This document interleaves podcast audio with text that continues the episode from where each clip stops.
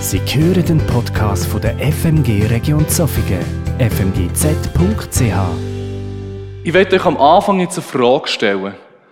Und zwar ist es eigentlich vielleicht eine ganz einfache Frage, aber ich, oder vielleicht auch eine undefinierbare Frage. Und zwar, was ist Gesundheit?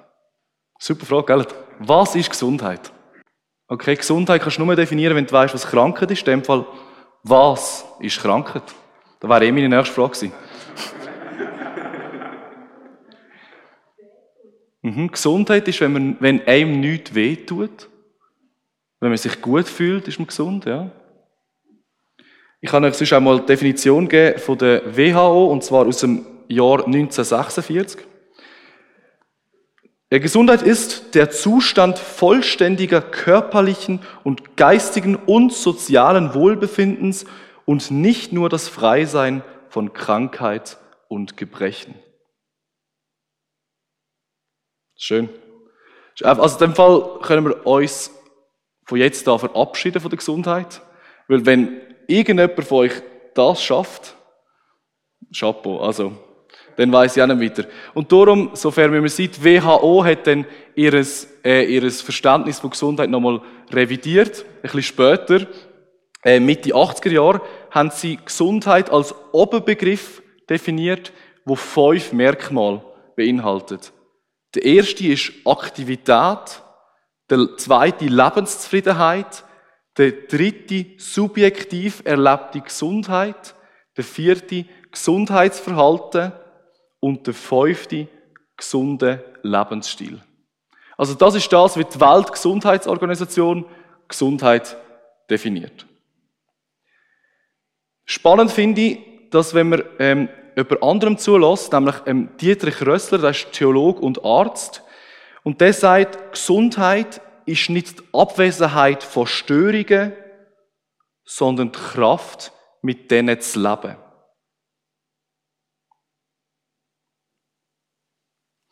Das sind so drei. Das dritte ist keine Definition, sondern vielleicht mehr Annäherungsweise. Aber die anderen zwei sind wirklich Definitionen von der Weltgesundheitsorganisation, die sie offiziell rausgegeben haben. Und das sind so die, die ersten Bilder, die ich euch in den Kopf hineinsetzen Was ist Gesundheit? Wie verstehen wir Gesundheit? Wie verstehen wir Krankheit? Und ich werde euch in die Geschichte von jemandem, nämlich von Miskia, der Hiskia war König von Juda, ist grosser König, hat äh, lang regiert, hat, ist, gehört zu den Königen, die im Frieden gestorben ist am Schluss. Also sein Reich ist gestanden und stabil gewesen, wo er gestorben ist. Und bevor das aber so weit gekommen ist, hat Gott eigentlich schon den Tod über ihn ausgesprochen. Also Jesaja ist zu ihm gekommen und hat gesagt, du wirst sterben, aber bevor das morgen wird. Und du wirst, es wird fertig sein mit dir. Und kurz Moment später dreht er sich zu der Wand und betet zu Gott und sagt, Herr, bitte, lass mich noch nicht sterben, dass ich noch länger dir kann dienen. Das ist für ihn der zentrale Grund, dass er noch länger kann dir dienen und ähm, dir nöch sein, weil die Menschen, die im Grab sind, können dir nicht nöch sein, hat er gesagt. Und dann kaum ist der Jesaja wieder aus dem Raum rausgelaufen eben und hat ihm das gesagt, dass er wird sterben, kommt Jesaja zurück und sagt ihm, der Herr gibt dir noch 15 Jahre mehr, wo du darfst leben.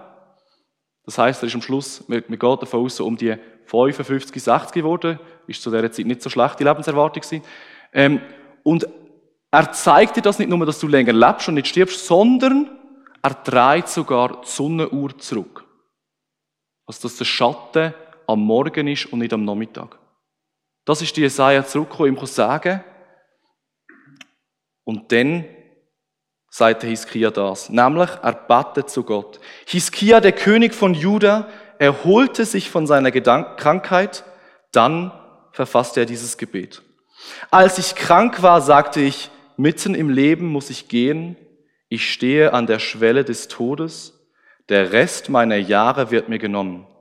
Dann kann ich den Herrn nicht mehr sehen, den Herrn im Land der Lebendigen, dann kann ich keinen Menschen mehr erblicken, weil ich nicht mehr auf der Welt bin. Meine Bleibe auf der Erde wird abgebrochen, sie wird weggetragen wie ein Hirtenzelt. Ich habe mein Leben zu Ende gewebt wie ein Weber, der am Schluss den Stoff einrollt, der wird dann vom Webstuhl abgeschnitten. Tag und Nacht lässt du, Gott, mich mein Ende spüren. Bis zum Morgen versuche ich es vergeblich zur Ruhe zu kommen. Doch wie ein Löwe zertrümmerst du mir die Knochen. Ja, Tag und Nacht lässt du mich mein Ende spüren. Ich piepse vor Angst wie eine Schwalbe und gurre wie eine furchtsame Taube. Voll Sehnsucht richte ich meine Augen nach oben. Oben, Herr, ich bin in Not, tritt für mich ein. Was soll ich sonst sagen? Er hat doch nur getan, was er mir angedroht hat. Ich bin so verbittert, dass ich keinen Schlaf mehr finde. Herr, das ist es, wovon man lebt und worin auch die Kraft, worin ich die Kraft zum Leben finde. Du kannst mich gesund machen. Deshalb lass mich leben. Jetzt weiß ich, mein bitteres Leid hat mir Frieden gebracht. In deiner Liebe hast du mein Leben vor Tod und Grab bewahrt denn alle meine Sünden hast du genommen und weit hinter dich geworfen.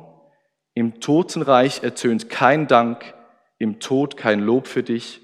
Wer ins Grab hinabgestiegen ist, hofft nicht mehr auf deine Treue. Doch wer am Leben ist, der kann dir danken, so wie ich es heute tue. Väter erzählen ihre kind, ihren Kindern von deiner Treue. Der Herr hat mich gerettet. Deshalb wollen wir in seinem Tempel singen und musizieren, solange wir leben. Das ist das zugegebenerweise ein bisschen längere Gebet, wo er zu Gott gesprochen hat, wo er, wo er alles nochmal aufgerollt hat, von Anfang an bis zum Schluss. Und wo er vor allem in erster Linie mal Gott gesagt hat, du hast recht. Ich habe es vielleicht sogar verdient, dass du mir das Leben nimmst. Du Du machst es ja. Du wirst meine Knochen zertreten wie ein Leu. Ich darf nicht weiter weben. Du wirst mir das Ende machen, so wie wenn der Weber beim Webstuhl den Faden abschneidet und dann nachher ist das Werk fertig und wir arbeiten nicht mehr daran weiter. Du wirst mir mein Daheim nehmen von da. Du wirst es abbrechen und all das geht er durch und er merkt in dem, in dem Betten, dass er nichts machen kann, außer Gott darum bitten, dass er ihm noch ein länger Leben schenkt. Und dann kommt ein ganz wichtiger, ähm, kommt ein ganz wichtiger Teil von dem Gebet. Weil er betet nicht weiter, Herr, schenk mir Leben, Amen. Sondern er betet, Herr, mach, dass ich eben gesund werden kann, mach, dass ich leben kann. Und zwar, damit ich noch länger dir kann dienen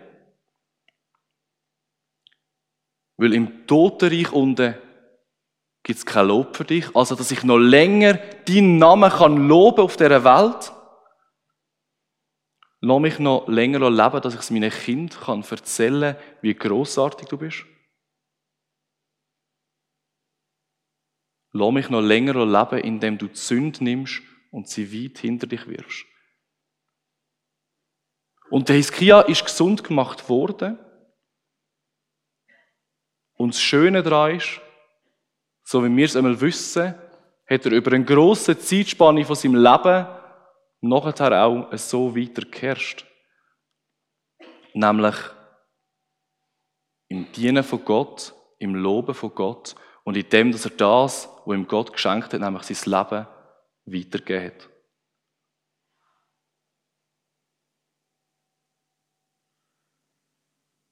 Es hat einen Moment gegeben, dort hat Hiskia einen Anfall von der Hochmut gehabt, würde ich sagen.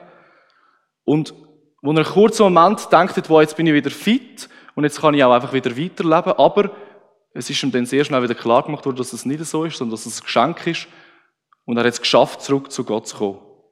Und er hat eben weiterdient im Loben und in der dienenden Haltung für seinen Herr, dass er so können, sein Reich führen Und das ist die Geschichte von Hiskia. Und er ist nicht einfach gesund gemacht worden so, Also schon, aber mit einer, mit einer Handlung, mit einer menschlichen Handlung, nämlich indem er ihm ähm, Feigenmasse auf sein Geschwür drauf geschmiert hat und durch das ist er wieder heil geworden. Und ich finde, das ist schon noch ganz, ganz wichtig für uns, auch für heute zu verstehen. Es ist nicht so, dass der Herr jetzt beim Hiskia zumindest ihn einfach geheilt hat, ohne, oder, ohne dass man irgendetwas gesehen hat, von, von, von wie das gemacht wurde, sondern es hat eine menschliche Handlung gegeben, dass man auch gesehen und verstanden hat, wie das geheilt wurde. Und ich glaube, man dürfte das auch gleichsetzen mit dem, was heute Ärzte können tun nämlich der Hiskia ist geheilt worden durch eine ärztliche Behandlung. In einer ganz, in einer ganz anderen Maße, wie man das heute vielleicht macht. Aber ich finde es einfach mal wichtig, um das da noch reinzustreuen. Der Hiskia ist nicht einfach mit dem Fingerschnippen geheilt worden, das gibt es auch in der Bibel. Aber im Hiskia ist es so, dass er geheilt wurde in einer menschlichen Handlung. Und das, was ich jetzt schon die ganze Zeit gesagt habe, das Hauptziel war, dass er weiterleben konnte, dass er Gott erheben kann. Jetzt gibt es ein Problem. Ich kenne viele Menschen, die haben viel gebetet zu Gott, sind vielleicht nicht todkrank gewesen, aber sind sicher auch teilweise todkrank gewesen. Sie haben gebetet und darum gebetet, dass Gott ihnen noch mehr Leben schenkt. Aber es passiert nichts. Oder zumindest passiert nichts mit dieser Krankheit.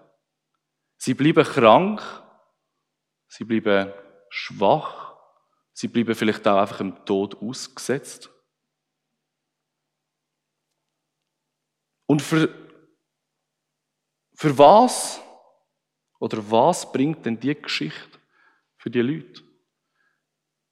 Ist es nicht einfach nur irgendwie noch ein Folter, wenn man noch sieht, dass andere Menschen geheilt werden und ich nicht? Und darum werde ich heute ganz besonders noch eine zweite, eine zweite Person in die Mitte stellen, nämlich der Paulus, weil bei ihm weiß man, dass er also weiß man, mit einer sehr hohen Wahrscheinlichkeit geht man davon aus, dass er schwer krank war. Und dass das ihn sehr fest auch zurückgehalten hat oder ihm sicher sehr, sehr stark geschwächt hat. Und er schreibt das an die Korinther. Er schreibt das an die Korinther. Die Korinther sind ein sehr stolzes, stolze Gemeinde gewesen. Eine Gemeinde, die praktisch noch von so, einer, von so einem Zweiklassendenken von Heiligkeit und der Normalos das sind die Superheiligen, die auch alles gut haben und normalos. Und dort ist es auch so gewesen, dass eben die Superheiligen sehr stark prahlt haben mit dem, was sie gemacht haben. Und genau in dem Innen schreibt der Paulus ihnen etwas. Und zwar sind sie eigentlich davon ausgegangen, dass er ihnen jetzt zeigt, was er Großartiges erlebt hat, dass er eben sich selber rühmt. Aber er schreibt dann im 2. Korintherbrief 12, ich bin, wie gesagt, gezwungen, mich selbst zu rühmen. Aber lasse zu, wenn er sich rühmt. Eigenlob nützt zwar nichts, trotzdem will ich nun noch auf Visionen und Offenbarungen von Seiten des Herrn zu sprechen kommen. Ich kenne einen Menschen, der zu Christus gehört und der, es ist jetzt 14 Jahre her, bis in den dritten Himmel versetzt wurde. Ob er dabei in seinem Körper war, weiß ich nicht. Ob er außerhalb seines Körpers war, weiß ich genauso wenig. Gott allein weiß es. Auf jeden Fall weiß ich, dass der Betreffende ins Paradies versetzt wurde und dass er dort geheimnisvolle Worte hörte, Worte, die auszusprechen ein Mensch nicht zusteht. In, Im Hinblick auf diesen Menschen will ich mich rühmen, an mir selbst jedoch will ich nichts rühmen. Nichts außer meinen Schwachheiten. Wenn ich wollte, könnte ich mich sehr wohl auch mit anderen Dingen rühmen, ohne mich deshalb zum Narren zu machen. Denn was ich sagen würde, würde, wäre die Wahrheit. Trotzdem verzichte ich darauf, weil ich nicht möchte, dass jemand eine höhere Meinung von mir hat als die, die er sich selbst bilden kann, wenn er sieht, wie ich lebe und hört, was ich lehre. Ich verzichte darauf, weil diese Offenbarungen etwas ganz Außergewöhnliches darstellen. Gerade deshalb nämlich, um zu verhindern, dass ich mir etwas darauf einbilde. Ist, ich lese nochmal, dass der Satz richtig überkommt. Genau, gerade deshalb nämlich, Um zu verhindern, dass ich mir etwas darauf einbilde, ist mir ein Leiden auferlegt worden, bei dem mein Körper wie von einem Stachel durchbohrt wird. Einem Engel des Satans wurde erlaubt, mich mit Fäusten zu schlagen, damit ich vor Überheblichkeit bewahrt bleibe. Dreimal habe ich deswegen zum Herrn gebetet und ihn angefleht, der Satansengel möge von mir ablassen. Doch der Herr hat zu mir gesagt, meine Gnade ist alles, was du brauchst, denn meine Kraft kommt gerade in der Schwachheit zur vollen Auswirkung. Daher will ich nun mit größter Freude und mehr als alle anderen meine Schwachheiten rühmen, weil dann die Kraft von Christus in mir wohnt. Ja, ich kann es von ganzem Herzen akzeptieren, dass ich wegen Christus mit Schwachheiten leben, Leben und Misshandlungen, Nöte, Verfolgungen und Bedrängnisse ertragen muss, denn gerade dann, wenn ich schwach bin, bin ich stark.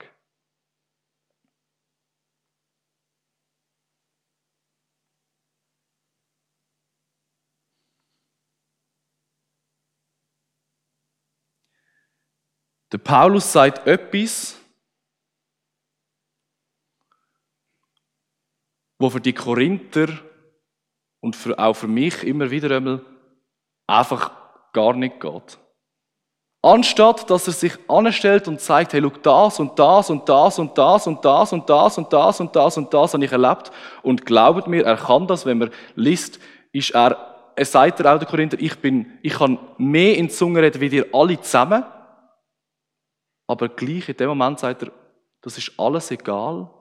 Ich werde euch sagen, ich bin schwach. Anstatt dass er sich rühmt, bringt er ein Beispiel von vor 14 Jahren, zeigt das auf und nachher redet er im Heute nur von seiner Schwachheit. Und er sagt etwas, was noch fast wichtiger ist. Ich kann Gott darum beten, dass er das Leiden wegnimmt, aber er hat mir gesagt, Nein. Meine Gnade ist genug. Und wenn ich ganz ehrlich bin, ist das nicht wirklich ein Trost, ausser ich tue mein Verständnis von Gnade Tag für Tag wieder neu revidieren und stelle mir immer wieder neues Bewusstsein, dass die Gnade bedeutet, dass ich nicht nur auf dieser Welt wird leben sondern das ewige Leben wird haben. Und das einzig und allein, weil Gott so gnädig ist, dass er seinen Sohn hat, der für uns gestorben ist, wo, seine, wo all unsere Sünden auf sich geladen hat und wo aber nicht im Grab blieb, sondern wieder auferstanden ist. Und der Sohn Jesus Christus, der aufgeht in den Himmel, der aufgefahren ist, der ein Teil ist von dieser Gottheit, der sagt, meine Gnade ist genug für dich.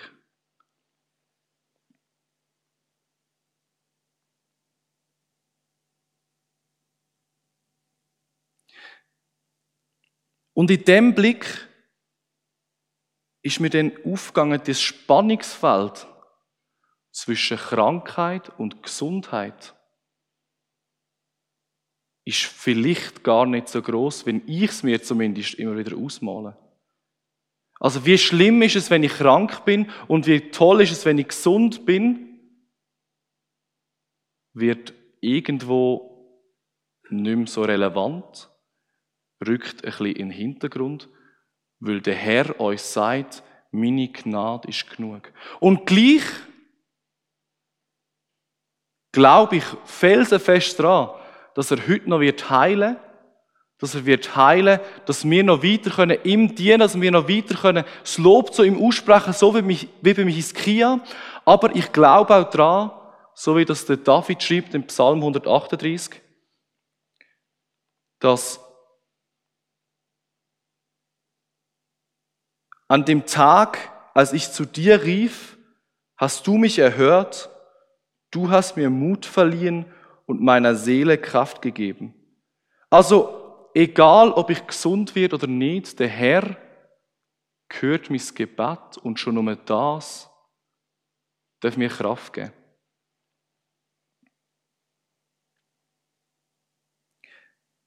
Ich weiß, es löst es nicht auf. Ich kann es für mich selber nicht auflösen. Aber etwas habe ich verstanden. Seine Gnade ist genug und seine Kraft kommt in meiner Schwachheit zur Vollendung. Und ich werde enden mit einem, mit einem Zitat vom, vom N.T. Wright, vom Nicholas Thomas Wright, einem äh, neutestamentlichen Theolog. Und er hat gesagt, ähm, mit dem Wort von Paulus, wenn ich schwach bin, bin ich stark. Gottes Kraft und menschliche Kraft sind nicht nur zwei völlig unterschiedliche Dinge. Oft muss die zweite zuerst aus dem Weg geräumt werden, damit die erste so ausstrahlen kann, wie Gott dies beabsichtigt.